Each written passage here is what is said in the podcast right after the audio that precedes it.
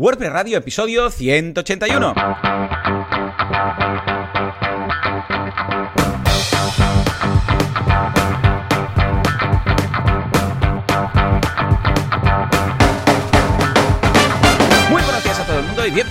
Una jornada más, un ma miércoles más a WordPress Radio, el programa, el podcast en el que hablamos de este fantástico CMS que tanto nos gusta y con que tantas, tantas, tantas aplicaciones, software as a service, eh, negocios, lean startups montamos. ¿Quién hace esto? Bueno, pues atención, porque tenemos novedad, como ya sabéis, que comentamos en, la- en el último episodio de la, de la última temporada, esta ya es la quinta temporada, la cuarta temporada, ya llevo descuento, la quinta, la quinta de hecho, pues tenemos un nuevo co-host y, vamos, eh, socio en este proyecto tan chulo que es WordPress Radio, y es ni más ni menos que Javier Casares, experto en...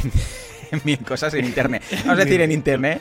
Y yo mismo, Joan Boluda, que, que ya sabéis que me podéis encontrar en boluda.com, plataforma de. um, bueno, es el Netflix de los emprendedores, ¿eh? plataforma de cursos para emprender. Y como decía, pues tenemos aquí al otro lado ya a Javi, que podéis encontrar en casares.org, que voy a dejar que él se autodefina, si es que esto es posible. Javi, muy buenos días. Eso, eh, sabía, mira por dónde ayer lo iba pensando. Digo, verás tú, digo, que este ma- mañana me va a preguntar eh, a qué te dedicas, qué Claro, haces. claro, claro. Y digo, va a ser imposible hacer eso.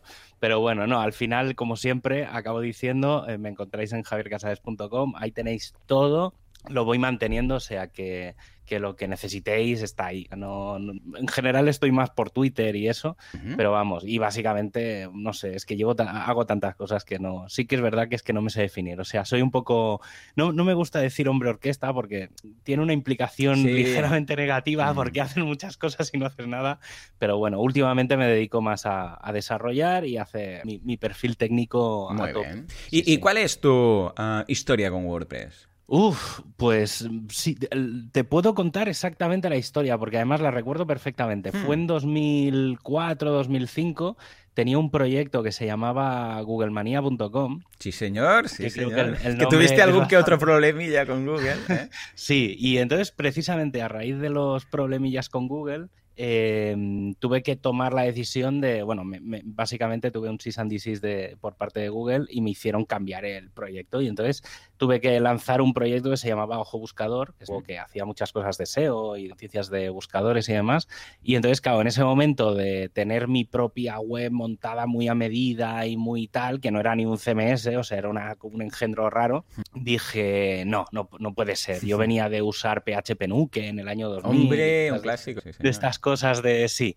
Y entonces dije, bueno, venga, voy a hacer una ronda de estas de probar 20.000 CMS. Y, bueno, y pues cayó WordPress. Y a partir de ahí, pues eso, en 2005, creo, a principios de 2005, fue cuando tuve que hacer el cambio este de, de Ojo Buscador a, a de Google Manía, Ojo Buscador. Y Ojo Buscador fue mi primer proyecto con un poco de presencia eh, hecho con WordPress. Sí que había hecho alguna es- un pinito antes, pero bueno, a partir de ahí pues ya está. Bueno, en la época, eh, no sé, creo que era una versión 1.4, 1.5, acababa de salir sí, alguna sí, de esas versiones en las que, por ejemplo, para poner un sidebar en la web tenías que crear el fichero sidebar.php. Sí, sí, sí, sí, sí. Bueno, es que en esas versiones no teníamos ni páginas ni nada. O sea, ni custom post type, ni página, ni nada. Era Sí, ahí habían, sí, era, era muy blog. No, no sé si en aquel momento, a lo mejor sí que fue la versión que introdujo las páginas, pero, pero sí, vamos, era muy, muy, muy limitado. O sea, pero bueno, también como era una web muy de noticias, pues, Ya te pues, encajaba. ya- ya- Sí, sí, ya yo creo que o somos sea, unos cuantos que nos pasamos eh, de PHP Nuke o de, bueno, de hacer esa revisión, ese vía crucis de vamos Sí. a probar 7, 8, 10, 12 de estos y muchos nos quedamos con WordPress. A mí me captivó mucho la, la instalación tan rápida, esa instalación de 5 Sí. minutos que siempre llamaban, que era como un pum pum y ya estaba, que en realidad eran 5 segundos, pero bueno. Sí. Y, y que poco a poco los poco a poco los hostings pues empezaron a añadirlo, autoinstalador y tal, pero no me había hecho un harto de subir los archivos, de bajarlo de, de WordPress ORG y subirlos, eh, descomprimir y Mm. subir todo ahí, venga carpetas para arriba y venga carpetas para arriba, a la actualización de plugins que era un Cristo que tenías que hacerlo por FTP. Bueno, había que madre hacerlo mía. todo a mano, como antiguamente. Como se hacía todo antes. la época. Este, en estos época. momentos este podcast acaba de adquirir un punto viejuno que no teníamos con Joan, porque Joan era el, el más eh, joven y, y de alguna forma le da más uh, juventud a este podcast, pero nos hemos contado dos, dos, abueletes. Ya está, ya está. Sí, sí, somos del 79. Somos bien genials. Sí, sí, sí. Este podcast de repente ahora es del 79, o sea que preparados para las referencias de los 80. Pues nada, ya sabéis, javiercasares.com, uh, bueno, y casares.org, que es el blog, y bueno, podéis ir ahí y, lo encontráis, ¿vale? Pues escucha, Javier, um, yo ya lo he comentado, bueno, Javi, le he comentado a, a Joan que un día se pase, o sea, que un día vendrá por aquí y nos contará sus peripecias en Automatic. Ya sabéis que no puede seguir con el podcast porque se dedica 100% ahora a ser un automático, que es la empresa que está detrás de WordPress.com. No confundir con WordPress.org, que detrás está la fundación, pero que está todo muy ligado y al final hay señor Matt que le da nombre a Automatic, ¿de acuerdo? Otro día hablaré. hablaremos de las intríngulis que hay detrás de WordPress. Pero antes vamos a repasar las novedades de nuestra semana, con lo que os diré que estos días, claro, ha habido muchas semanas que hemos estado de vacaciones y he podido lanzar cuatro cursos nuevos. El último con el que lo dejamos fue el, de Jesús Yesares, que es el de Google Search Console, que lo hemos actualizado porque teníamos el de Google Webmaster Tools y ahora ya tenéis la última versión, mm, vamos, ampliada, corregida y modificada por Yesares. Que por cierto, hoy, eh, felicidades porque hoy entra a platilla en boluda.com de forma oficial. Jornada completa y está como técnico de soporte en boluda.com. Es un crack, buscadlo en la red. Ha, participado en muchas WordCamps, ha montado muchas cositas. O sea que desde aquí, un abrazo, Jesús, bienvenido a la familia. Luego, pedazo de curso de Logic Pro eh, para temas de audio de Bruno Castillo. Échale un vistazo que está muy bien. Un curso muy, muy necesario de RGPD de Santiago Alonso. También lo tenéis. Recordad, todo está esto en boluda.com. En el cual Santiago, que también ha hecho muchas charlas en, en WordCamp y en meetups y tal sobre temas de bueno, la legislación y el reglamento este de la RGPD y cómo adaptar tu web para que tenga lo de las cookies, lo de eh, el aviso legal, lo de los textos, todas estas cosas, el RGPD, los, todo, para cumplir todo y que nadie te diga que tienes que corregir nada y no te peguéis un susto. Y miradlo, además es un curso muy práctico y lo veis paso a paso. Y para los de WordPress, ideal porque nos basamos en este CMS para contarlo todo. Luego un curso de Active Campaign de Gisela Bravo, que es una alternativa a MailChimp, para entendernos, que a mí personalmente me gusta más, por una manía a la, a la interfaz de MailChimp que no encuentro nunca nada, ¿vale? no sé cómo se lo hacen para esconderlo todo también pues tenéis Active Campaign y además de precio está mejor. Y finalmente, esta semana el curso de Twitter de Daniel Moreno, un pedazo de curso en el cual vemos Twitter pero desde el punto de vista de la empresa, ¿eh? cómo usarlo para captar clientes o para soporte técnico o para atender a nuestros clientes, todas estas cosas. O sea que echale un vistazo, boluda.com. Y finalmente, anunciar que estos días me podéis encontrar en directo en Twitch, en boluda.com barra Twitch. Ahí cada día a las 10 de la mañana hacemos un directo toda la comunidad. Somos unas 200 personas más o menos cada día, y ahí hablamos de qué es lo que nos aguarda el día, eh, qué es lo que hemos hecho, qué es lo que vamos a tener que hacer, si tenemos que entregar pues, un presupuesto, cosillas de emprender, y luego, entre todos, a través de una encuesta que se puede hacer en Twitch, elegimos tema. Es decir, hoy vamos a hablar de presupuestos, hoy vamos a hablar de facturas, hoy vamos a hablar de clientes, hoy vamos a hablar de no sé qué. Y hablamos un poco, cada uno dice lo suyo, yo voy leyendo el chat y nos lo pasamos estupendamente. Con lo que, ya lo sabéis, boluda.com barra Twitch. Javi, Hoy tenía muchas cosas que decir porque hemos estado todo el mes de agosto de vacaciones, pero, pero seguro que tú también tienes algo por ahí mm, a medias. Pues sí, he empezado, no puedo dar todavía muchas, muchas, muchas pistas, mm. pero he empezado, y lo dejo ahí, a trabajar con APIs de traducción. Y tiene que mm, ver con un plugin de WordPress. Hasta ahí lo puedo. es un proyecto bastante chulo. Además, eh, cuando lo tengamos acabado o muy, muy, muy avanzado, que además tiene que ser un proyecto rápido, porque en teoría en, un mes, mes y medio debería de estar disponible. Pues un, un plugin que un cliente nos ha pedido eh, además es un plan que estoy haciendo en colaboración con, otra gente, ya digo, eh, ya cuando esté un poco más avanzado y realmente vaya a salir, explicaré un poco los intríngulis porque creo que es un proyecto muy chulo y creo, creo, creo que no hay nada, al menos como lo hemos planteado, y tiene que ver con, temas de traducción, ¿vale? Y WordPress multisite y cosas muy, muy ¿Pero es un proyecto que será estilo SaaS para ofrecer a más gente o para un cliente que es para él y Nos, nos lo ha pedido un cliente y, y en principio porque básicamente lo que quería era un sistema un poco de traducción, no, automática, pero pseudo automática, y entonces eh, mezclando cosas con Multilingual Press y cosas así, hemos montado un proyectito. Entonces, este, mm. lo, interesante, una cosa que le comenté a los partners con los que lo estoy haciendo, em, les dije, digo, mira, ¿por qué no planteamos hacer un, hacer un poco un modelo eh, WooCommerce, ¿vale? De un plugin con, licencia, con suscripción y tal. Vale. Y va, va por ahí, pero ya digo, ¿eh? todavía está un poco, porque me estoy peleando mucho con la API de Bing, porque no acaba, no acaba de, de tirar. Supongo que la de, la de Google será más, más fácil y bueno, yo sí que esa la había utilizado. Pero bueno, y, ya digo, ¿eh? es un proyecto guay porque el cliente pagará una primera versión, obviamente luego ya tendrá mantenimiento por el resto de los días, pero la idea es que sea GPL, que, publiquemos oh, ese plugin y, haya alguna cosita ahí. O sea, tiene, tiene muy, muy, muy buena pinta. Eh, esto, es, clásico, ¿eh? Lo que comentas de que un cliente pues paga una primera versión porque lo utiliza para él, pero a partir de ahí dices, ostras, esto daría como para o liberar un plugin o montar un SaaS o lo que sea. Y claro, gracias a ese encargo inicial y evidentemente con el beneplácito del cliente, pues pasas a montar algo que va más allá, ¿no? Con, ya con el cliente o sin el cliente, o lo que sea, pero que cuando le ves mucho potencial, me ha pasado en alguna ocasión y, dices, ostras, esto da de sí como para que otras personas, ya que el cliente tenía esa necesidad, seguramente que hay más gente mm. como ese cliente. Muy bien, pues ya nos irás contando. Sí, señor, sí, señor. a ver qué tal. Venga, ahora sí, momento para el patrocinador, que sigue insensatamente confiando en nosotros. Hay un mundo lleno de hostings perversos que te tiran la web, te borran el config PHP, eh, el WP config y de vez en cuando resetean el HT Access. Pero hay un hosting que hace las cosas bien. Tiene las webs arriba, siempre a tope, rápidas y veloces, que ríete de flash y siempre están volando, como Superman. Estamos hablando de SiteGround. Pues sí, efectivamente, SiteGround es el hosting de los hostings. Todos los hostings en realidad son revendedores de SiteGround. Lo que pasa es que esto no se puede decir. ¿Por qué? Porque es mentira.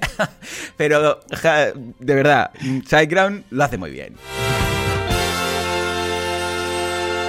Venga, va, Javi, ¿qué vamos a comentar hoy de uh, SiteGround? ¿Qué quieres destacar de este fantástico ah, hosting? Que un día de estos vamos a traer por aquí a José Ramón Padrón, que hace mucho que lo he hecho de menos. Pues mira, dentro de. En, el menú del, pie de SiteGround tenemos eh, en los tutoriales, tenemos un, un ebook que es el ebook de eh, seguridad WordPress. ¡Hombre! ¿Vale? Como sabes, yo estoy muy metido en, temas de seguridad y la verdad es que este, este ebook, este libro, que además yo lo he visto en, papel porque en alguna WordCamp eh, lo, han, lo han entregado, y la verdad es que está muy bien porque resume, son una especie de trucos, ¿vale? O sea, son como unos mini capítulos, creo que si no recuerdo mal hay unos 20, 20 y pocos, 21 puede ser, y básicamente explican, eh, pues eso, mini tutoriales, mini cursillos para optimizar tu WordPress desde el punto de vista de seguridad, ¿vale? Pues por ejemplo, cómo ocultar información confidencial, eh, cómo encontrar vulnerabilidades,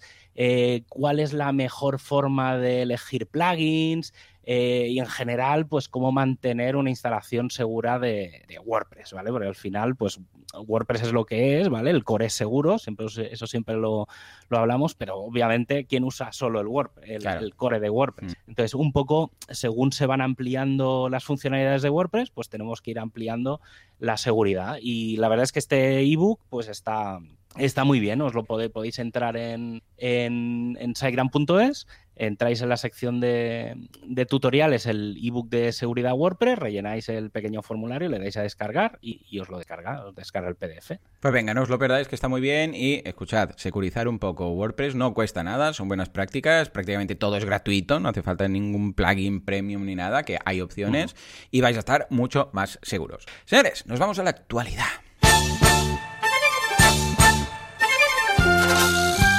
ActuaPress, Prestualidad o ¿Qué pasa con Gutenberg?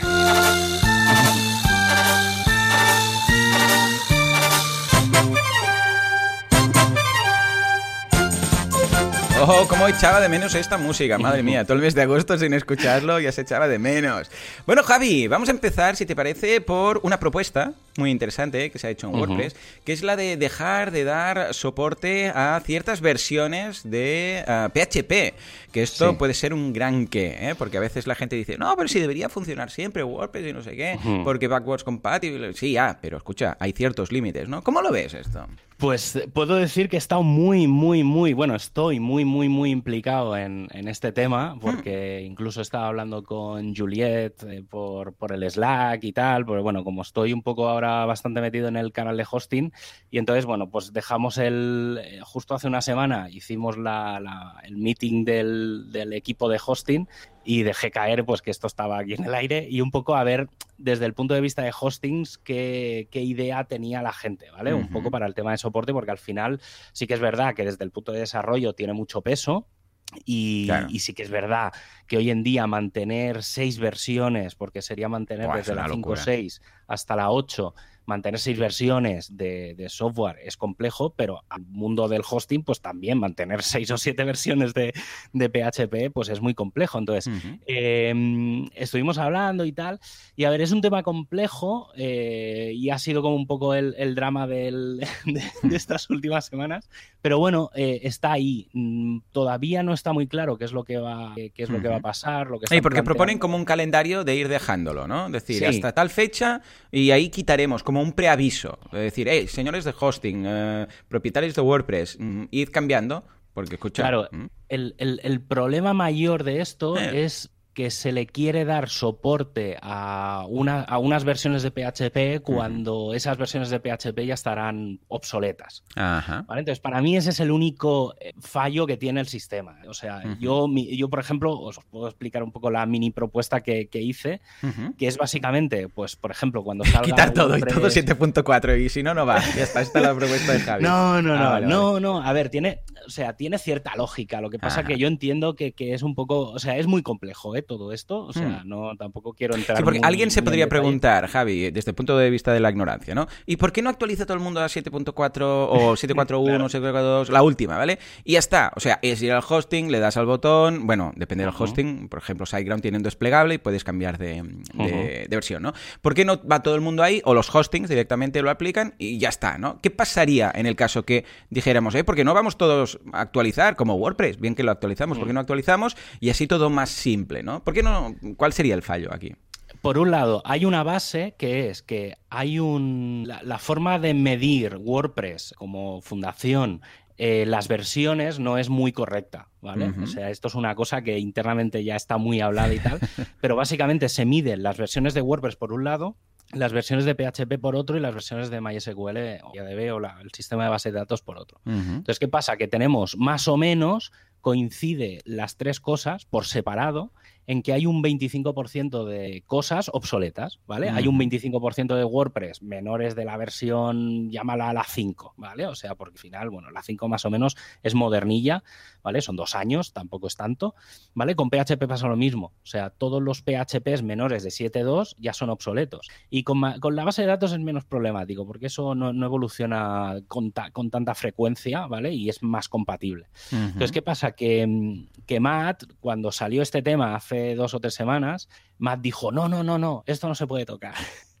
¿Vale? Entonces se quedó como cerrado el tema. entonces alguien abrió el melón en un post. Y, entonces el tema es que la sensación que da es que hay eso, hay una cuarta parte de los WordPress del mundo que están obsoletos. Entonces, ¿qué pasa? Que no se pueden actualizar ni a PHP, ni de el WordPress, ni nada. Entonces, claro, eso ha abierto el melón de cómo mantener todo. O sea, en realidad esto es un problema de mantenimientos, ¿vale? Entonces, tenemos por un lado el que cada vez que se lanza una versión de WordPress, no se establecen qué versiones son compatibles de PHP. Eso nunca se ha hecho. Implícitamente se hace, pero realmente nunca se ha expresado. Oye, mira, WordPress 5.4 eh, o 5.5 funciona desde la 5.6.20 hasta la 7.4. Eso no, no se dice, no está escrito en ningún sitio. Está documentado por ahí, ¿eh? Pero Hmm. Cuando se lanza la versión no, no, se dice. Y luego, por otro lado, está el tema de los plugins. Plugins, themes y demás, ¿vale? Entonces, claro, el problema no es el core. El core, en general, soporta muchas versiones de WordPress. El problema son los plugins, ¿vale? Entonces, hay, hay una mezcla de, todo el mejunje de qué hacer. Yo mi propuesta, básicamente, era eh, cuando se lance una versión de WordPress, establecer eso, establecer el mínimo y la máxima versión. ¿Por qué? Porque de cara, por ejemplo, a los desarrolladores es muy fácil. Si tú tienes esta versión de WordPress, vas a poder utilizar estas versiones, este rango de versiones de PHP. Por lo tanto, los plugins podrían ir compatibles con X versiones de WordPress. Es decir, eh, no sé, pues WooCommerce X funciona con WordPress tal, tal, tal. ¿Por qué? Porque todo es compatible. Las versiones de PHP, el plugin, el tal. Claro. Entonces, hay que hacer un poco eso. Y luego hay otro problema de fondo que es que los plugins y los themes, Mm. eh, tú les puedes indicar la versión mínima de PHP a usar, pero no la máxima. Ya. Entonces, ¿qué claro. pasa?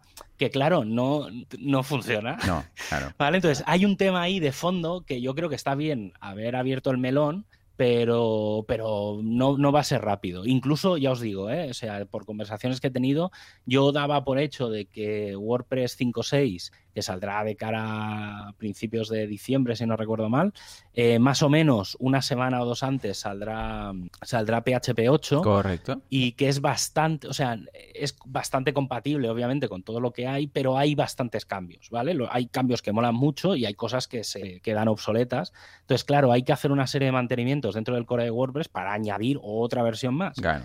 Y es muy complejo. Entonces, bueno, está ahí, habrá que ver cómo, cómo evoluciona. A ver qué tal, os mantendremos informados, pero bueno, es una de Mm. esas cosas que eh, no hay una solución, lo que decimos, no vale simplemente decir, venga, pues que todos los hostings pongan la última de PHP y así todos estamos en la última y no tenemos problemas y es más fácil para los hostings, para WordPress y para todo el mundo, porque seguramente más de alguna web tendría algún problemilla. ¿m? En fin, venga, va, más noticias, en este caso nos vamos a hablar de Apple, aquí en este podcast, pues sí, Sí. porque tuvo unos problemillas la app de WordPress con Apple. Ya sabéis que Apple, si ofreces un ah, método de pago, una in-app purchase, una de estas compras dentro de la aplicación, se lleva un 30%. Que dices, bueno, y que no se puede, una de dos, o tienes una aplicación gratuita y lo que es la- los pagos los haces a través de una web normal, tú te suscribes a través de una web, pagas a través de la web y luego tienes la app para usarlo, o lo que no vale es lo que pasaba en la aplicación de WordPress, que si indagabas lo suficiente, tenías que currártelo para encontrar un enlace que había dentro de unas secciones y tal, que te abría una ventana donde podías hacer la compra sin pasar por Apple y que se llevaran el 30%. Apple dijo, ¡Zasca! Y les chapó, les chapó la app. Y bueno, ha durado 24 horas el drama, porque luego ya Sí, lo han medio en arreglado, realidad- ¿no? ¿Cómo lo en ves? realidad, Javi? yo creo que no ha sido ni drama. O sea, No, ha sido un ha sido, ha sido sí que sí que es verdad que lo mismo que ha pasado con el tema de PHP. Han sido los dos WordPress drama del verano. Pero es curioso porque, porque incluso es la primera vez que Apple se disculpa. Mm. ¿Vale? O sea, lanzó una nota de prensa o un mini comentario de estos, no sé cómo llamarlo, diciendo que, que no, que, que no había pasado nada, que había sido una confusión, que no había ningún problema. Y es que hay un detalle, y es que primero, la app de, de WordPress para iOS y tanto de iOS como de Android, en realidad, eh, a- a- primero aquí es lo de siempre, es una mezcla esta de esto es de Automatic o esto es de la fundación, ¿vale? Entonces, Mm.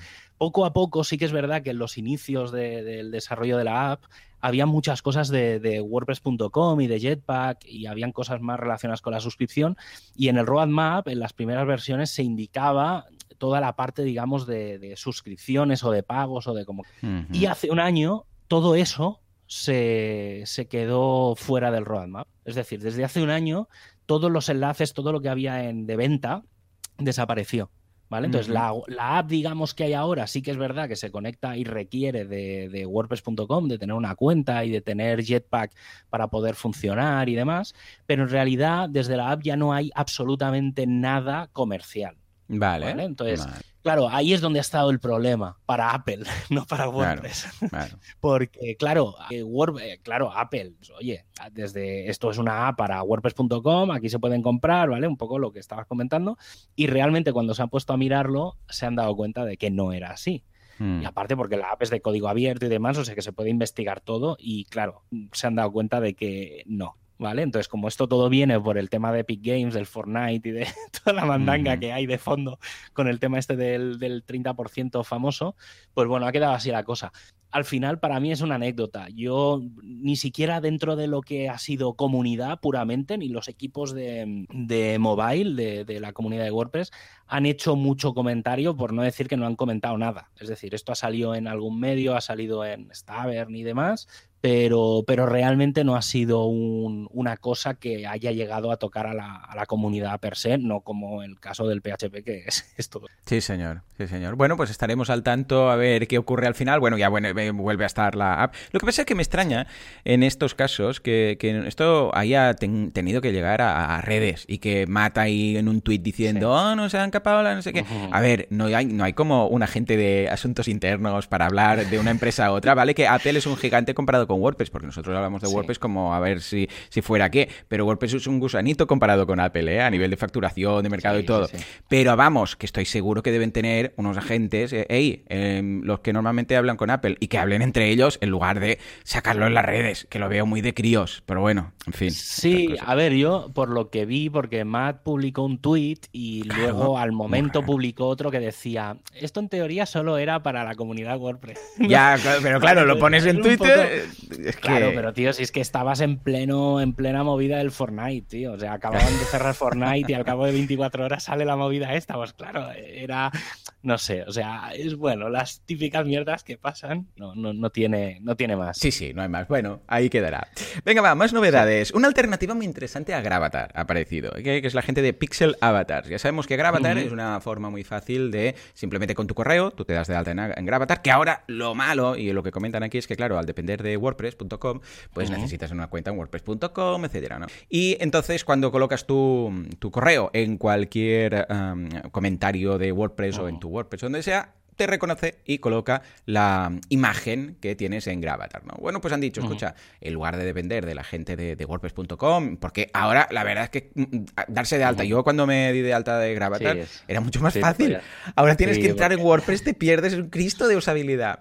Porque en alguna ocasión a alguien le he dicho, típica pregunta que nos llega a soporte en boluda.com, ¿no? De, hey, ¿cómo, ¿cómo hago para que aparezca aquí mi, imagen y tal? Sí, sí, muy fácil, vas aquí. Pues no es tan fácil, ¿eh?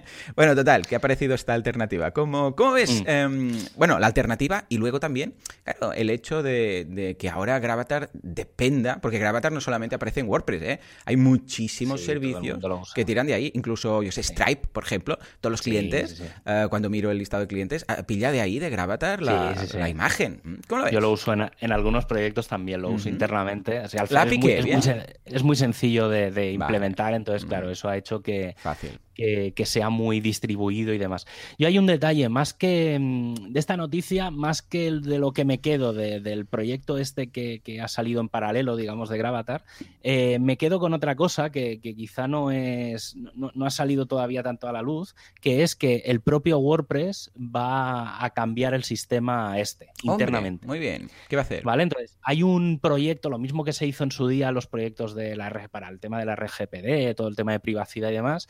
La gente de privacidad ha lanzado un mini proyecto que es el Local Avatars, que se va a llamar, o por ahora el nombre del proyecto es así, y que básicamente es tener un gravatar en tu propio WordPress, ¿vale? Hay que acabar de ver un poco cómo va eso pero la idea es un poco eliminar o poder un poco gestionar eso, pues las, imágenes de cada uno y demás, un poco de forma descentralizada y estar tirando de, de, Gravatar. Entonces, bueno, está ahí el proyecto y yo creo que en un par de versiones empezaremos a ver algo. Seguramente, como siempre, saldrá un feature plugin de estos que te puedas instalar y empezar a probar y tal, y más adelante lo, Estupendo, pues nada, iremos mirando a ver qué tal, porque sí que es una de esas cosas que, bueno, tampoco es que sea esencial, pero sí se pudiera mejorar eh, ciertos WordPress, porque típico el cliente también que te pide, no, pero es que yo quiero que mis clientes puedan subir su avatar y no sé qué. Hay plugins, mm. evidentemente, todo tiene un plugin, ¿no? Pero escucha, si todo esto estuviera en el core, más cuco. Es la idea. En fin. Venga, va, nos vamos a Genesis, al mundo Genesis, porque Atomic Blocks eh, ha cambiado de nombre. Ahora se llama. Por favor, Juanca, puedes poner, no sé, que nadie se lo va a imaginar. Puedes poner un redoble, a ver, ahí, más, alto, que, que escuche, que escuche, ahí. Genesis Blocks. Sí, efectivamente, ha cambiado de nombre y ahora se veía venir porque Atomic Blocks compró, digo, Genesis compró Atomic Blocks, entonces estuvieron de partners, bueno, un tiempo y claro, queda un poco raro lo de Atomic ahí. Y nada, ha cambiado de nombre y ahora ya forma parte del ecosistema Genesis. No es una noticia que digas, bueno, es muy, importante, pero vemos por dónde van, ¿no? El detalle, sí, es la línea de que ya lo comentamos justo antes de, las vacaciones, mm. que Genesis está cambiando todo, está haciendo un rebranding de muchas cosas y sobre todo porque como van a lanzar más bloques, pues eh, irá todo con un poco la marca Genesis y empezarán a dejar todo de Atomic y demás. Bueno, ya está, simplemente eso tampoco tiene, tampoco tiene más, pero bueno, era más por, por hacer oficial lo que se comentó en, el último. Estupendo. Y luego ah, vamos a hablar de que mm, has puesto aquí la escaleta, que puede ser muy interesante. el tema de las.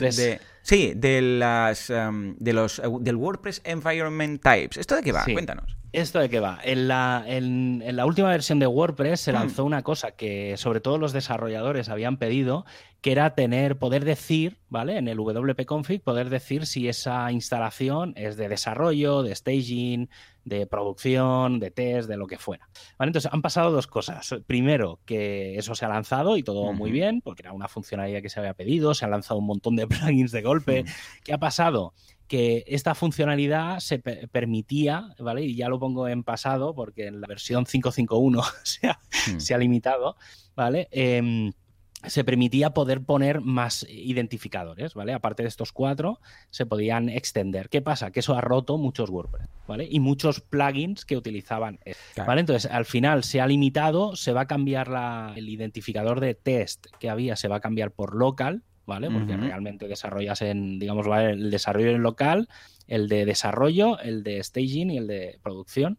Y si hay algún identificador que no, que no cuadra, pues eh, será producción. Y se van a limitar esos cuatro, ¿vale? Y todo esto viene porque se ha roto Yoast, ya ¿vale? O ha pasado algo con Yoast y entonces, claro, ya han dicho, no, no ahí, ahí, ha sido el que ha, un poco ha hecho este refactoring de, la funcionalidad de la versión 5.5 de hace dos, tres semanas a la 5.5.1 que, que sale, salió ayer, el día 1, y, entonces, bueno, pues como se han roto cosas, pues al final han dicho, mira, vamos a limitar esto un poco porque se ha ido de las manos. Entonces, bueno, eh, está bien, no, no, tiene, no tiene más. Estupendo. Pues a ver qué, estaremos al tanto y os iremos comentando. Mm. Y finalmente una adquisición interesante que ya medio comentamos en una ocasión aquí en el programa del plugin WP CRM. Sí, bueno, mm. WP CRM System, ¿vale? Que Mario Peshev, que es el CEO y fundador de una agencia de desarrollo que es eh, Debrix, ha comprado este plugin, ¿de acuerdo? El tema de, aparte de esta noticia que podemos comentar y tal, el tema de un CRM de WordPress o para WordPress, pero mm, bueno y reliable, que dicen los americanos, y que te puedas fiar y que puedas instalar en un, a un cliente sin pensar, Dios mío, esto mm, de, yo sé, de, embato de turno, a ver cuánto tiempo estará este tal. No hay ninguno. Claro, no tenemos un, un BBPress o un BuddyPress que pueden tener más o menos funcionalidades, pero sabemos que hay detrás un equipo, forma parte de Automatic, hay John Jacoby por ahí detrás y tal. El tema del CRM, em, siempre he tenido mucho miedo porque todo lo que he encontrado, que hay alternativas, ¿eh? hay muchas, tú las buscas y las hay. Es eso que dices, esto lo veo muy volátil, en cualquier momento puede desaparecer, ¿sabes? Por ahí va un poco, el, haber dejado esta noticia iba más por ahí, por, por comentar este tema, que no, que no tanto por la adquisición. Obviamente está bien, porque hablar de adquisiciones eh, tanto en tanto, pues mola, pero, pero bueno, venía un poco por el tema de, que Jetpack fue comprado, o sea, Jetpack CRM lo, compró Automatic hace, hace relativamente poco. Eh, pues bueno, pues esta compra. Y aparte sí, o sea, el comentario era el tema de los, los CRMs. O sea, es un tema que, que está ahí. Hmm. Y es otra de las cosas que estoy. Tengo ahí un melón. Ah, a ver si vas a salvar la situación. Casares Save the Day. No, no, no, no tanto CDI, pero, pero sí que es verdad que este verano está haciendo bastantes pruebas con cosas de CRM, precisamente por eso, porque hay algún cliente y tal. Y al final es que es muy complejo el mundo de los CRM, porque hay gente, yo por ejemplo, en alguna ocasión he utilizado Holded y utilizo Holded para hacer algunas cosas. Entonces, hay muchos software as a service y, para mí lo que hace falta es como un sistema de integraciones. Hmm. O sea, creo que, hacen falta muchas integraciones, tener como una especie de base de CRM y luego tener muchas integraciones, muchos plugins que sincronicen los datos del WordPress CRM al CRM que utiliza la, empresa de turno. Y yo creo que ahí es donde está el, negocio, en esa ampliación de plugins y tal. Yo creo que, que, si Jetpack, por ejemplo, va al modelo de WooCommerce, ¿vale? Con el, con el tema de empezar a hacer plugins y tal, yo creo que empezaremos a ver una gran mejora hmm. en la parte de CRM precisamente por eso, ¿eh? Porque es eso, el Jetpack CRM será como el WooCommerce, ¿vale? Tendrás una base gratuita ahí que hace cuatro cosillas, ¿vale? Pero donde realmente estará la potencia será en la extensión con Plus. Y, empezaremos a ver extensiones de Jetpack CRM eh, no sé qué, el Holded de turno. Para Holded, para no sé qué, para tal CRM. Sí, sí, sí. A, ver, lo que ocurre, yo siempre que algún cliente me, ha pedido algún tipo de CRM, lo hemos acabado haciendo a medida. O sea, más que nada porque no me fiaba. De, primero por las necesidades del cliente, que siempre son muy específicas. De, no, yo quiero esto, que nada, estos campos y tal. Y bueno, dices, ¿sabes qué? Lo creo, creo custom post type, creo una tabla y yo ya sé lo que hay ahí, lo documento bien y escucha, mm, bueno, es más tiempo, pero es que no me fío de un plugin que encuentre en un embato de turno que luego desaparezca o no sé qué y el código sea un Cristo, ¿vale? Pero, pero, lo que comentas tú, que, a ver, yo soy más de, ostras, que un CRM, la base de datos de un CRM puede llegar a crecer tanto, tanto, que igual una web básica de WordPress que tiene, yo sé, pues sus 12, 11, 12 tablas y más o menos pues los posts, las páginas y tal, igual llegue a pesar gigas y gigas y gigas Mm. solamente por el tema del CRM. ¿Por qué? Porque el CRM, si lo haces bien, incluso puedes tener un, un píxel colocado en la web y que te diga cada cliente cuántas veces viene. Claro, cada vez es una línea. Ha venido tantas veces, tantas sesiones, ha hecho esto, ha rellenado el otro. Si lo quieres hacer, rollo HubSpot, en serio, ¿eh? digo yo. Y claro, esto es una barbaridad. Entonces, en cambio, si lo hacen, como estás comentando, hey, mira, un plugin que es el base, que por cierto, cambiadle el nombre porque esto de poner Jetpack y que no dependa de Jetpack es un Cristo, ¿vale? La gente no lo va a entender, ¿vale? Y hacerlo como un WooCommerce y luego extensión para, yo qué sé, pues para Holded, extensión para factura directa, extensión para no sé qué, y trabajada así. Yo lo veo un acercamiento mucho más coherente, una base de los clientes y cuatro nombres y cuatro cositas, y luego a partir de aquí que se adapte al CRM de la empresa, porque muy pocas empresas, eh, a ver, las que, cre- las que nacen de cero sí, pero muy pocas empresas van a migrar todos los datos, de gigas de datos que tienen en un CRM, sea Suma CRM, Sugar CRM, cualquiera, a meterlo en su base de datos de WordPress. Mm, claro, más bien tema-. Tiene que ser un tema de sincronización. Sí, O sea, sí, sí, sí, sí. Yo, yo creo que está ahí. Sí que hay una cosa que, como un detalle, ¿eh? una anécdota, Hmm. probando el Jetpack CRM es Hmm. bastante curioso porque está bastante capado, obviamente, porque es el, bueno, primero porque es muy sencillo, pero me sorprendió una cosa dentro de todo, que es que toda la parte de extensibilidad de campos es gratuita. Anda. ¿Vale? Es decir, sí, es, es, para mí es lo más sorprendente, ¿eh? porque sí que es verdad que, por ejemplo, la parte de facturación es una mierda. eh, o sea, obviamente hay, hay un montón de cosas que son muy, muy, muy, muy limitadas. Sí que la parte de contactos, obviamente, es la que está más, más potente. Por defecto, lo que viene de contactos es muy simple, pero tiene la ventaja de que lo que, lo, lo que vendría a ser un custom post type o Sí. lo- lo- ¿vale? toda esa parte es gratuita, o sea, viene con el, con el core. Vale. Y creo que eso es, va a ser el secreto de- del éxito de Jetpack CRM. Ujú. Eso y un rebranding, por favor. ¿Eh? Eso y un rebranding, por favor. Porque no El acabo de entender. en principio ya lo han hecho. O sea, ya, que hombre, se pero sí- que se es verdad. así, ¿no? sí, sí, sí, No es, verdad, porque no se llamaba lo de Jetpack, pero lo de Jetpack despista mucho y, y apunta a que Sí. quizás un día le meten algo de Jetpack o Jetpack se mete... No, no me Sí. fío, no me fío. No, no A ver, entiendo. la estrategia está ahí, o sea, si Ya. lo han comprado no será por... Aparte de que le tendrán que sincronizar con WooCommerce, o sea, habrá, habrá mucho, mucho, mucho trabajo ahí, pero, pero bueno, habrá que ver. Yo creo que en medio añito, un añito, empezaremos a ver que eso tiene... Empezaremos a ver el sentido de por qué Matt compró eso. Sí, sí, sí. Pero sí, sí. Bueno, va, a veces se le cruza algo entre ceja y ceja y lo compra. Sí. En fin, nos Pero vamos al feedback que tenemos eh, por aquí alguna cosilla.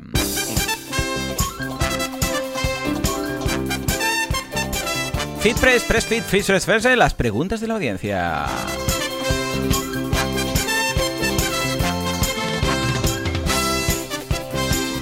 Muy bien, nos manda un correo Samu que nos dice: Hola chicos, mi nombre es Samu y estoy en proceso de aprendizaje de WordPress y apuntado también a boluda.com. Muchas gracias, Samu. Dice: Antes de nada, mucha suerte a Joan Artés y bienvenido, Javier Casares. Muy bien, Gracias. muchas gracias. muchas gracias. Eh, eh, Juanca, baja un poco, que está un poco alto, me agobia. Vale, gracias. Dice: Esto ya lo teníamos que saber, Juanca, cuando te hago así con la mano. Ya, pero actúa en consecuencia, hijo mío. Ya, eh, da igual si comes pizza. Dice: Estoy ante. ah, dice: Tenía una pregunta de novato. Estoy ante mi primer proyecto con Genesis. Y al escuchar a Joan hace unos cuantos episodios hablar del curso de Yoast, que Joan no usa, o de las utilidades de SEO de Genesis, me surgió la duda. ¿Qué recomendaríais a un novato? ¿Instalar Yoast y trabajar con él para quizás en un futuro eliminarlo? no sé si puede hacerse esto sin que reviente todo. O mejor liarme la manta a la cabeza y tirar por la utilidad de Genesis. Parto de la base que es para un proyecto propio, es decir, no hay un cliente que me vaya a fusilar si falla algo más adelante. Un saludo, Samu. Samu, yo te diré, a ver qué dice, qué opina Javi, ¿no? Pero yo te diré que yo ya no uso Yoast en ningún proyecto. En ningún proyecto uso Yoast. Lo único, la única página web donde uso Yoast es en boluda.com porque no tengo cojones de quitarlo, ¿vale? Porque lo tengo tan integrado y tengo todos los, todo, todo ya preparado. Igual un día que tenga mucho tiempo. eh, en staging empiezo a hacer, a hacer pruebas. Ya he hecho algún pinito, ¿eh? Y de hecho hay un migrador que es mm, también de, de- de migrar, con- eh, y si no recuerdo mal es el de Genesis, que es de migrar eh, de, de- de plugin de SEO a plugin de SEO, ¿vale? Que te pilla los datos y los pasa de un sitio a otro. Y he estado haciendo pruebas, pero no ha acabado. Y, y me juego tanto con el tema del SEO que lo de que decíamos de mm, si funciona no lo toques, ¿vale? Pues estoy en ese punto. Pero para el resto de webs, todas, el resto, lo he ido quitando, porque claro, tampoco me jugaba tanto, ¿no? Y todos los proyectos nuevos, simplemente con el de Genesis, y luego el que nos recomendó en su momento, que ahora ya lo he quitado, pero que Javi nos recomendó, el de Object Graph, pero ya no hace falta, porque ya está incorporado con Genesis. Ah, pues con esos dos, yo ya tenía suficiente encantado de la vida. Y ahora además que meten en el core mm, el tema de los sitemaps, pues vamos, sobraos, sobraos, ¿vale? Este es mi punto de vista. Quizás también porque soy más minimalista digital, porque además Yoast ha ido a un camino, hacia un camino que lo veo ya un despropósito, o sea, de colores, de, interfaz que rompe la WordPress, es, una locura, ¿vale? Y poco a poco me ha ido disgustando, como pasa, por ejemplo, con PowerPress, que también un día hablaremos de PowerPress, el, el, plugin de, para utilizar en WordPress, juntamente a Seriously Simple Podcasting, de, para hacer un podcast, ¿no? Que ha, ha cambiado la interfaz, está añadiendo mil cosas, y no veo ese camino, el camino WordPress, como diría en Mandalorian, this is the way. Tampoco es que sea yo muy purista, pero que se están cargando todo, ¿no? Este es mi punto de vista. A partir de aquí, Javi, mm, ¿cómo lo ves? A ver, sí que es verdad que, WordPress en general es bastante bueno en SEO y más con las funcionalidades que han metido en la, última versión. Para mí el único, el único tema que no acaba de, ser el mejor es el tema de los títulos, ¿vale? con respecto al resto, yo creo que más o menos está todo integrado en el core. Pero sí que es verdad que los títulos a veces rascan un poco. Yo soy muy de Rank Math desde hace. Bueno, contento, ¿eh? prácticamente desde que salió. Sí, la verdad es que está hecho por ingenieros, piensan como ingenieros. Se nota. Y, sí, y, por ejemplo, la migración de, de yo hasta Rank Math es perfecta. ¿Sí? O sea, ah, sí, es, pues es exacta. O sea, migran absolutamente todo. O sea que ahí no hay, no hay ningún tipo de, pérdida de nada, incluso las configuraciones y demás, o sea, lo hacen, lo hacen bastante bien. Incluso Yoas creo que también ha cogido, y como han visto que les están rascando mercado, también se lo, han hecho al revés. Y, en general, ya digo, ¿eh? o sea, cuanto menos plugin de SEO se instale, mejor. ¿verdad? cuanto más simple SEO sea. Sí, ahí está. Sí, sí. ¿Vale? Porque en su día, recuerdo que hace, no sé, un montón de programas, hablamos de uno que te comenté que se llamaba WP-SEO, que no está ni en el repo, que estaba mm. en el GitHub por ahí. Lo que pasa es que dejó de funcionar y, bueno, dejó de funcionar, dejó de mantenerse eh, para WordPress 5 y mm. entonces ya ha perdido un poco. Pero ese básicamente lo que te hacía era en post y en pages, eh, te, dejaba cambiar el título, el meta description y el meta keyword. Es que es eso. no, hacía, no hacía nada más. Es que es eso. Sí, señor. Claro, es que ese es el, lo principal tendría que ser eso. Entonces, por eso digo que como los las keywords me preocupan menos. El description más o menos ya las, las keywords no me preocupan nada, sí, la verdad. Bueno, pero siempre si, si, las pones bien está bien. Bueno, bueno. Y mm, el description más o menos WordPress lo gestiona bastante bien, pero los títulos sí que a veces como añade cosas y tal, ahí es donde me rasca un poquitín más. Pero o por ejemplo la posibilidad de tener un título para Google y luego que en el post entres y haya otro otro título. Eso, eso sí que cuadra, eso sí que cuadra más. Pero por el resto ya digo, ¿eh? o sea, yo en general intento eso, o uso el rank math o no uso ninguno directamente. Totalmente, sí, sí, sí. En, ocasiones que no hace ni falta. ¿eh? Y yo mm, el que utilizo es básicamente el, que viene ya con Genesis, porque es la base. Es que, es, que es la base de decir, mira, puedes poner el, título, cambiarlo, lo que comentábamos, el, el, deseo y el del post, la description, para que lo haga bien y tal. Pero vamos, ya está, y poca cosa más. Y creo que, este. Con lo que yo lo que te diría es, ves de, de a ver, el consejo aquí para Samu sería, ves de menos a más. Es decir, esto como cuando empiezas a conducir. Tú pones primera y vas con primera. Hay un momento en el cual dices, tengo que pasar a segunda o aquí peta el coche, ¿vale? Pues yo te diría lo mismo. Empieza con o sin nada o directamente si estás trabajando con Genesis, con lo que tiene eh, Genesis de SEO. Y si en algún momento el cliente ya te requiere, o para tu proyecto, dices que es un proyecto interno, ves que necesitas algo que, ostras, es que esto solamente está con RankMath o solamente está con, uh, con Yoast, entonces sí, pero que esté justo pero no instalar por instalar. ¿eh? Los plugins, lo que decíamos, cuanto menos mejor en general. Esto no quiere decir que, pongamos pocos, es los, mínimos necesarios sería, no instalemos por instalar. Jetpack. Ah, ah. Vale, nos vamos al tema del día. Venga, Juanca, dale al botón que hoy diseñamos WordPress.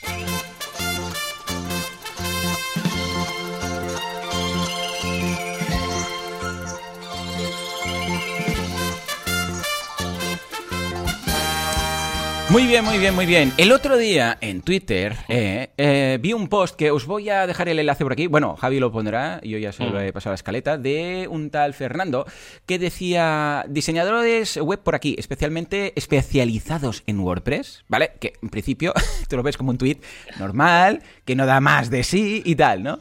Y abrió un hilo muy interesante. David contestó, ¿diseñadores o desarrolladores? Porque dice, WordPress no limita en lo más mínimo a la hora de plantear un diseño, por lo que me resulta curioso lo de diseñadores especializados en WordPress. Aquí Fernando no le dio más importancia y dijo, no, no, diseñadores, ¿vale? Pero David siguió rascando y dijo, curioso, dice, nuestra empresa el diseñador diseña sin que le influya eh, lo que hay en el back, especialmente en el caso de WordPress. Pues el desarrollo y la integración lo hacen los, los desarrolladores. Supongo que el diseñador que buscáis debe hacer algo más que solamente diseñar. Y de ahí el apellido, ¿vale? Claro, y ahí lo dejó. Pero claro, ya abrieron una caja de Pandora interesante. Hander dijo, sí, a mí también me parece curioso que se hable de diseñadores de WordPress, cuando el diseño es independiente de lo que es WordPress. Luego está la implementación. Incluso aquí llegó Ana Cirujano, ¿eh? muy querida por todos, y, por cierto, nueva profe en boluda.com, que, la semana que viene eh, se estrena con, un curso muy, muy chulo de, Figma, ¿eh? ahí lo dejamos para los oyentes. Dice, yo soy diseñadora e insisto en que estoy especializada en WordPress. O sea, ella, cuando habla de, de, lo que se dedica, eh, insiste en ello. ¿Por qué? Porque conozco perfectamente cómo se desarrolla un CIMA a medida y diseño, ojo con la frase, diseño pensando en eso. Esto facilita muchísimo el trabajo del desarrollador, es un plus. Además, cuando le paso el Figma, porque ella trabaja con Figma, precisamente el curso que veréis, ¿no? La semana que viene, dice, le explico lo que va con los, con los bloques de Gutenberg, lo que va la jerarquía de plantillas, que CPTs tiene que crear, todo. Ahí se incorpora Marta Torre, y acabo ¿eh? el hilo, pero es que era interesante que, que os ubicáis Marta Torre, también muy conocida, nos dice, en este caso discrepo, Ana. Dice, el diseñador no tiene que decirle al desarrollador qué es lo que tiene que montar en bloques o CPTs, que también es un punto de vista interesante el de Marta. Dice, eso es parte de las funcionalidades. Y si bien está bien que los diseñadores sepáis cómo se desarrolla un cima medida, eso es decisión del desarrollador. Y Hander vuelve a comentar, eh, es así tal cual, Marta, pienso que la pregunta de Fernando es un poco confusa. Bueno, a ver, Fernando tampoco quería complicarse la vida, solamente buscaba a alguien. ¿eh? Dice, y creo que busca a alguien que diseñe y desarrolle plantillas para WordPress, porque un diseñador de WordPress es un concepto incompleto. ¿no? Y Marta comentaba esto, dice, son profesiones diferentes. El diseñador hace la parte del proceso del diseño, wireframe, diseño visual, etcétera, y el desarrollador monta la jerarquía de archivos. Eh, se entiende, ¿no? Y sí, sí, Hander dice, sí, sí, eso lo entiendo. Me refería a que el concepto de diseñador web especializado en WordPress, a menos que uses herramientas específicas de WordPress, estilo Divi, para, que para mí no es lo, más recomendable. Y Marta le da la razón, dice, sí, sí, es lo que dice Ana. Yo no soy diseñadora y no puedo decir mucho, pero me imagino que no diseñan igual para bloques que en HTML. Y Ana Cirujano finaliza este, este hilo diciendo que sí, que sí, que eso es. Diseñar no es implementar ni desarrollar, que son cosas distintas.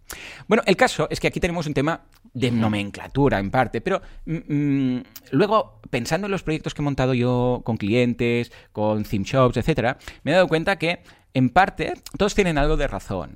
El concepto diseñador WordPress, eh, en principio, algunos pueden pensar, no, tiene sentido, porque un diseñador es un diseñador y da igual si se monta eh, con HTML, con WordPress, con Joomla o, yo qué sé, mm, escribiéndolo en, mm, sin, sin, PHP directamente. Dice, eh, esto es un... Tú me pasas un Photoshop o un Figma o lo que sea y yo esto lo convierto en una web. Da igual el CMS o como si lo hago a mano, todo, con, con el blog de notas y un HTML. Es decir, que realmente el, el diseño o el diseñador debería ser... Eh, bueno, no, no me atrevo a decir debería, pero podríamos decir que podría ser eh, agnóstico al CMS que se va a utilizar. Un diseñador se diseña y punto. Y ahora es espabilate y el, y el maquetador, desarrollador, implementador, programador, como lo queráis llamar, ya se espabila. Pero Dicho esto, que esto es cierto, porque un diseñador es un diseñador. Escucha, yo diseño una app y diseño una app. Luego, como lo hagas tú esta app, me da igual. Una app me refiero a para, dispositivo móvil, ¿no? A mí me dice, yo lo que quiero saber como diseñador es, hey, ¿qué mide la pantalla? ¿Vale? Pues yo diseño, se me va la olla y luego, si se puede o no se puede, ya es cosa del, maquetador o programador. Pero, si alguien como Ana se considera o se anuncia o se ah, en su página web se define como diseñador WordPress, es cierto que esa persona puede facilitar muchísimo el trabajo al desarrollador. Es lo que decía Ana, que es lo que va con bloques de Gutenberg, que es lo que va eh, pues con jerarquía de plantillas, que es lo que va dentro del contenido de una de las páginas, que dice, no, mira, esto no hace falta que crees una, un archivo de plantilla, digo, un archivo de página, una, perdón, una plantilla de página. Esto simplemente con Gutenberg lo puedes hacer. Uh, si tienes que crear CPTs o no. Y es que realmente un diseño en WordPress uh, o un diseño en general, se puede hacer de mil formas. Eh, pero es que en WordPress, un mismo diseño, tú dices, mira, esta es la página, solamente te enseñan el pantallazo. Es para llegar aquí, esto lo puedes hacer de mil formas distintas. Lo puedes hacer a través de bloques de Gutenberg. Depende del, diseño, ¿eh? Ah, hay cosas que evidentemente si se sale del content, ¿eh? Ah, pues no lo puede tocar Gutenberg de momento, pero en el futuro ya veremos, ¿no? Pero lo puedes hacer con elementos, lo que comentaban aquí, o con algún editor visual. Lo puedes hacer tocando una plantilla de página. Lo puedes hacer modificando ah, y creando una file template para, para, que no sea un atributo, um, una template de page que puedas seleccionar en el desplegable, sino que quede ya directamente en función del Slack de la página. Lo podemos hacer, vamos, es que hay tantos caminos que aquí entramos en este melón que hemos abierto de cuál debería ser, más que si eres diseñador WordPress o no, cuál debería ser la simbiosis entre, o la relación entre el diseñador y el desarrollador. Porque aquí debería haber alguien, ya sea uno u otro, que controle muy bien de WordPress y deberían hablar. O sea, no es que yo en pocos casos he visto que un diseño a ver, a no ser que vayas a un estudio de diseño y pidas una cosa y te olvides de ellos. Pero yo creo que cuando surge todo mejor es cuando hay un diálogo, un algo, un intercambio de mails, da igual, entre el diseñador y el desarrollador. Porque, y el cliente, de hecho, deberían hablar todos, ¿no? Porque es cierto que el diseñador no debería saber eh, en qué se va a hacer la web. Le han encargado un diseño y punto. Pero si lo hace pensando en esto y habla y hay un diálogo con el desarrollador, podemos comentar la jugada. De hecho, os pongo el caso del Theme Academia, que os dejo el enlace por si queréis verlo. Es un theme para WordPress que tiene integración con Restrict Content Pro, con Paid Memberships Pro y con WooCommerce, pues, que es para lanzar una, una academia, ¿vale? Vender cursos o montar un membership site, ¿no? Y lo hicimos compatible con todo esto. Claro, aquí el diseño como tal, lo hizo Alex, ¿vale? Alex de CopyMouse hizo el diseño a su bola completamente. Él no sabe nada de programación. Bueno, sabe el uso de WordPress, pero cuatro cosas. Pero él, mm, la musa de la inspiración pasa de WordPress, pasa de CMS, pasa de todo. Él a su bola hizo un diseño y dijo, pues mira, sería chulo esto, tal cual. Claro, cuando sabemos cómo va WordPress, como programadores, si vamos a diseñar algo, ya pensamos, bueno, esto va a ser un widget, esto va a ser un no sé qué, ya lo coloco aquí, me va a ser más fácil y tal. Pero el desarrollo, en este caso, Alex, para nada. Eh, y luego la programación la hizo Jordi Kim, ¿vale? De, de CopyMouse también. Pero yo jugué ese punto en medio, ese lubricante, para entendernos, entre el diseño y el programador. Entonces, ese, ese, mm, papel que aquí comentaba Ana que hace ella, en este caso lo hice yo, porque yo no soy ni diseñador ni programador, pero entiendo mucho de WordPress. Con lo que fue cuando yo dije, a ver, Kim, Jordi, tal. Esto yo creo que lo deberíamos hacer así. y además había una integración con Paid Memberships Pro para que quedara bien los estilos, etcétera, ¿no? Con WooCommerce Subscriptions y WooCommerce Memberships, con Restrict Content Pro. Entonces, claro, fue, a ver, como vamos a crear un custom... ¿Qué, hacemos? ¿Creamos un custom post type? No creamos Porque además este theme está a la venta. No es para un cliente que digas, bueno, da igual, lo meto en Functions o lo meto en un plugin y ya está. No, claro, en el momento en el cual metes un, un theme que está pensado, que sabes que vendrán unos cursos, ¿qué hacemos? No podemos crear, porque es muy cutre, crear el CPT dentro del theme. Porque claro, es una funcionalidad. Entonces tenemos que hacerlo o bien un plugin aparte que tenga esto, o bien integrarlo con estos otros plugins, que yo creo que es más correcto integrarlo con un, con un plugin que te cree pues el, el, custom post type, pero ya es un plugin de funcionalidad, ¿no? Algunos, como Sensei, añaden cursos y algunos como WooCommerce pues no los añaden, ¿no? Añaden productos. Pero bueno, tenemos que tener aquí en la ecuación, ya sea el desarrollador o ya sea el diseñador, alguien que sepa de WordPress. Porque es que si no, ya me explicarás tú, ¿vale? Entonces, esto es un poco lo que el panorama que yo he visto. Y más que diseñador WordPress, alguien en la ecuación debe conocer muy bien WordPress. Eh, y no solamente programar, porque puede ser un el programador, puede ser un, un mega crack, ¿vale? Pero de PHP, por ejemplo. Y cuando resulta que se tiene que hacer en WordPress, pues escucha, él dice, ah, pues esto lo hago así, y se puede votar directamente todas las buenas prácticas de WordPress y va a funcionar. Porque claro, él crea los PHPs, lo hace desde cero y puedes hacer que funcione muy bien, pero que no estés haciendo uso de nada de WordPress. Puedes poner un select ahí en medio o puedes hacer VP Query. Claro, todo esto funcionar funcionará, porque al final WordPress es PHP, si es que no hay más. Lo que pasa es que, siguiendo las buenas prácticas, luego no tendremos problemas en el futuro. Entonces, dicho todo esto, Y tú que tienes más de programador que, de diseñador, poco como yo, pero más con, más nivel. diseñador cero. Somos fatal. Tú y yo, para diseño, otra cosa no sé, pero para diseñar somos horrorosos. Pero ya estabas tú programando HTML5 cuando la gente se pensaba que era, yo sé, una película. Ah, cuéntanos, ah, ¿cómo ves este, este diálogo tan interesante? Y mira, yo tenía un socio que siempre, en, sobre el año 2003, 2004, siempre decía, los programadores a programar, los diseñadores a diseñar. ¿Vale? Entonces, esa, frase que parece una tontería tiene mucha lógica, ¿vale? Hmm. Y, sí que estoy en parte, o sea, como tú decías, en el hilo todo tiene sentido y, ah. todo el mundo tiene razón en el fondo. Sí que es verdad que, por ejemplo, no es lo mismo desde el punto de vista de programador, no es lo mismo programar un PHP en un blog de notas, ¿vale? Que se puede hacer, que programar PHP para WordPress.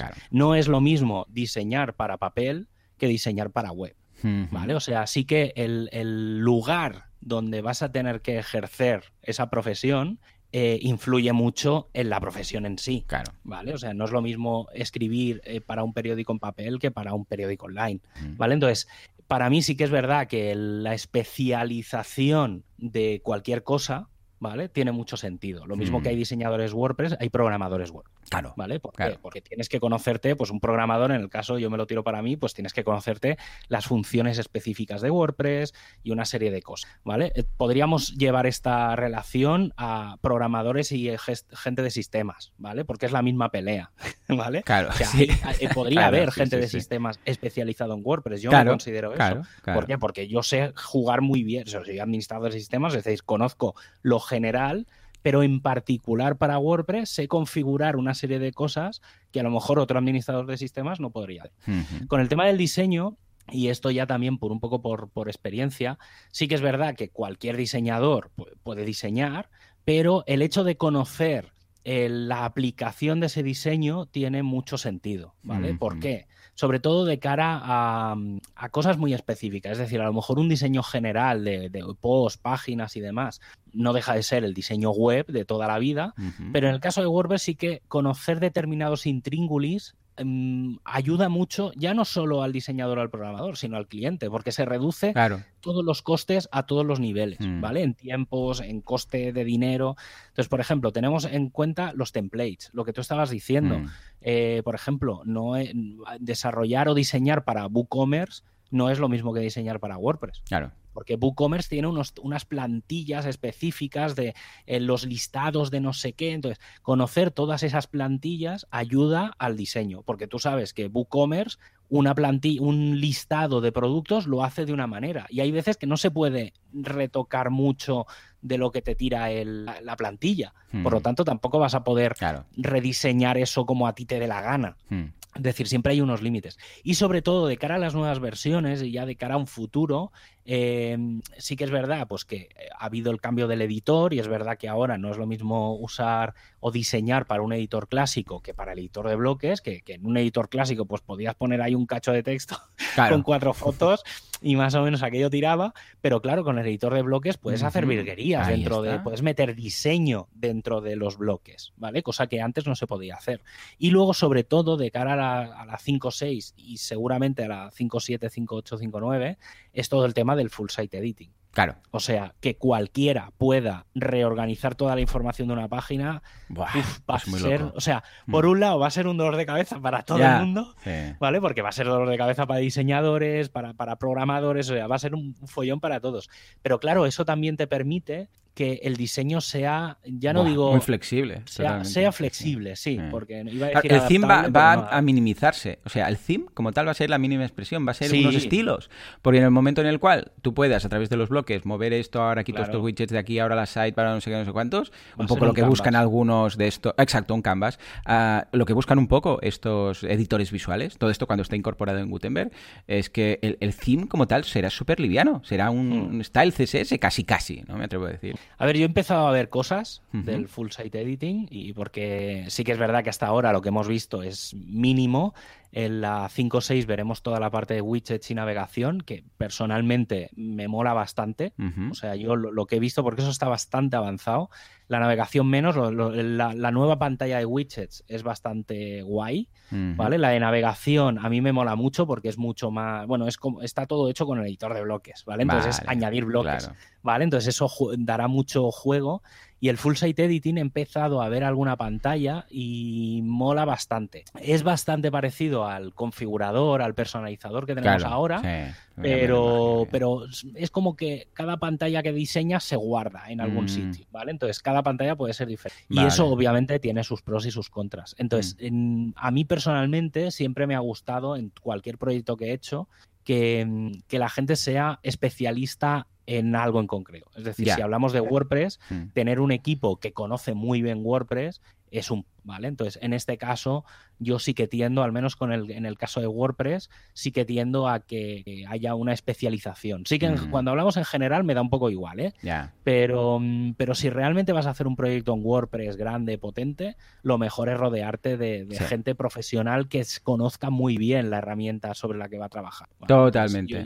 es, un poco el, resumen, ya digo, ¿eh? pasa con todo, Magentos, con PrestaShops y con esto, pues obviamente, o sea, tú por mucho que seas diseñador, si te pones a, diseñar para un PrestaShop o diseñas para PrestaShop o el diseño ese es muy probable que obviamente sí servirá, pero el dolor de cabeza que puede generar a todos los niveles es horroroso. Sí, sí, sí, totalmente, totalmente. O al menos lo que decimos, que cuando sabes cómo funciona, sabes que va a encajar a la primera el diseño que estás pasando y que el implementador lo tendrá al momento. Si diseñas a tu bola sin pensar, eh, un e-commerce, y no te dicen si es WooCommerce, si es Magento, si es PrestaShop, si es lo que sea, pues, hombre, poder hacerse se va a poder porque todo es PHP. Lo que pasa es que igual va a costar encajar esto. Sí, sí, sí. En todo caso, respondiendo a la pregunta, ¿existen los diseñadores WordPress? Vamos a decir que sí, porque Ana es una. Ella se define como tal, o sea que pues ya lo tenemos, ¿no?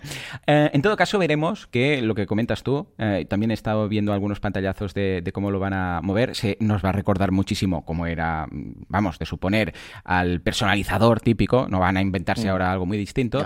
y lo único que echo de menos, sobre todo para los diseñadores, que me gustaría mucho, que el personalizador pudiera eh, sacarse de la pantalla. O sea, lo pudieras eh, como, ¿sabes? Como el inspector de, Chrome, que lo puedes ah, sacar. Porque entonces podríamos ver, sobre todo, a ver, a nivel profesional, ¿eh? porque la gente que, a ver, siempre se puede minimizar, esconder y volver a aparecer, ¿no?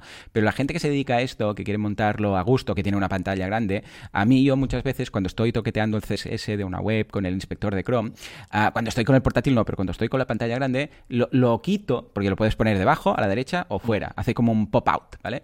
Y tenerlo ahí, oh, esto me ayudaría mucho, pero entonces, claro, ves, ves realmente, realmente lo que ve el usuario, ¿no? A no ser que, bueno, si tienes una pantalla muy grande y haces muy, muy panorámico eh, el navegador y entonces te queda en una esquina y solamente trabajas no con un diseño fluido, sino con un diseño que está limitado a, yo que sé, 1024 píxeles y el otro te queda en una esquina, yo que sé, igual hay cosas. Pero sería muy chulo que se pudiera quitar, pues entonces lo que vería, si no tienes que estar todo el rato escondiendo, escondiendo el personalizador, volviendo a colocar, escondiendo, colocando, ¿vale?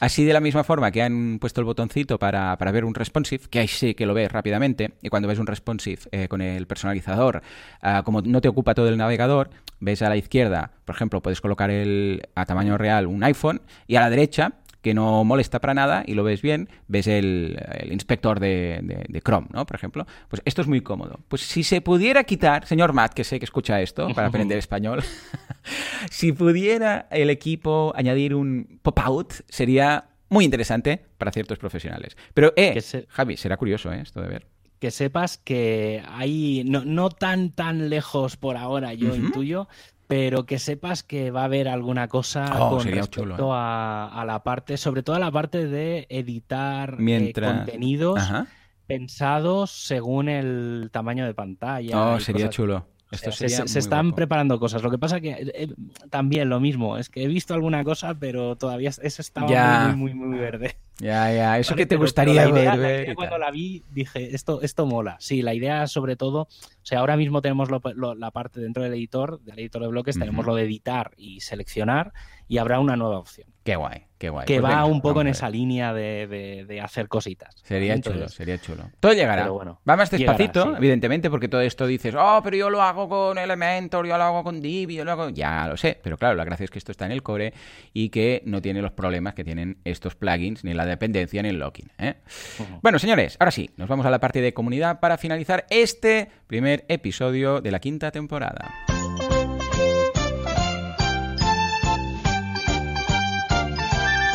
Desarrolladores, implementadores, diseñadores WordPress, todos unidos de la mano, con COVID, sin COVID, con mascarilla, sin mascarilla. ¿Por qué? Porque la gran mayoría de eventos se hacen virtuales, pero se hacen. Y wcalendar.io, que es un proyecto, Javi, no sé si te suena, que ha montado alguien, pues lo reúne todos. ¿Qué tenemos esta semana? Pues a ver, estos próximos días, meetups se están empezando a preparar. Sí que es verdad que ha habido un bajón y que mm. ahora se va a preparar toda la temporada de cara a septiembre, octubre. O sea que supongo que las próximas semanas empezaremos a hablar de, meetups, eh, de las, de las habituales, de las mensuales que se hacían presenciales y que van a salir online al menos hasta el verano que viene, porque la fundación ha dicho que por ahora 2020 seguro y seguramente 2021 yo creo que hasta verano acabaremos así. Yo creo que hasta la próxima, digamos, temporada eh, seguiremos con todo el tema online, veremos alguna cosita suelta. Y sí que me gustaría comentar tres WordCamps. Una es el 6 de septiembre, que es la de Ogijima, que es en Japón y hay algunas charlas en, inglés y hay cositas bastante guays. Luego está el 10-12 de septiembre, la WordCamp Colombia, que, van a hacer como, como se hizo en, España, una WordCamp, digamos, estatal. Global, vale. un poco más regional. Y el, ese mismo fin de semana, el 11-12, esa la de Colombia será en español. Y el 11-12 de septiembre, la WordCamp Asheville eh, que es eh, de Estados Unidos y que tendrá, tiene algunas charlas también bastante, bastante guays. Iré comentando porque hay algunas WordCamps y se están preparando algunas cosas bastante potentes. Eh, y bueno, intentaré darle un retoque a esto para que no sea un listado así tan, tan así. Y buscaré algunas charlas interesantes y buscaré cositas para ir un poco a tiro hecho. Porque ahora ah, que podemos elegir y es más fácil, que no hay que ir presencialmente, eso puede, puede molar mucho. Sí, de hecho, las yo voy más WordCamps y, y Meetups eh, ahora que son virtuales que cuando eran eh, regionales, bueno, cuando eran presenciales, porque claro, cuando es presencial y yo qué sé, pues estoy en Mataró y tengo que ir a Málaga, pues por mucho que me interese, pues mira, si luego está en WordPress TV, estupendo, pero no, pues no, no la voy a poder ver, ¿no? Ya me, ya me lo miro en Twitter a ver qué han dicho y tal. Pero ahora que es todo virtual, dices, ostras, qué chulo. A ver, evidentemente, una cosa no quita la otra, porque el tema mm, presencial, como los eventos, etcétera, pues siempre es de agradecer, pero escucha, mm, y lo echamos de menos, ¿eh? de hecho, cuando vuelva todo, estoy seguro que lo vamos a recibir, vamos, con abrazos. Pero sí que es cierto que al haber tanto disponible, ahora de todo lo que comentamos, pues podemos asistir a todas, y es que no, esto es positivo. Mm. Sí, sí, sí. Muy bien, pues nada, echadle un vistazo w. Ah, digo, wcalendar.io eh, si queréis echarle un vistazo a proyectazo de Javi. Bueno, señores, pues ya está, hasta aquí. Javi, ¿cómo has visto tu primer programa ya como cojos? Porque la semana que viene presentas tú Tampoco era el primero, o sea, es el primero que estoy así, pero bueno, al final ya, ya, habían caído dos o tres antes. Cierto, de invitado ahí, ¿no? Sí, sí, sí, señor. bueno, preparado entonces para la semana que viene que presentarás, ¿eh? Sí, la semana que viene eso, ahora voy a tener que entrenar esta semana. Perfecto. Pues nada, mientras Javi eh, presenta y se entrena, eh, nos despedimos. Ya sabéis, muchas gracias como siempre por vuestras valoraciones de 5 estrellas en iTunes, por vuestros me gusta y comentarios en iVoox, por ser buenas personas, por estar ahí al otro lado, porque sin vosotros esto no sería lo que es. Esto simplemente no sería. Bueno, aunque Javi y yo somos capaces de hablar para nadie, o sea que quizás sí, sería, pero más triste. Señores, nos escuchamos la semana que viene, dentro de 7 días. Hasta entonces, adiós.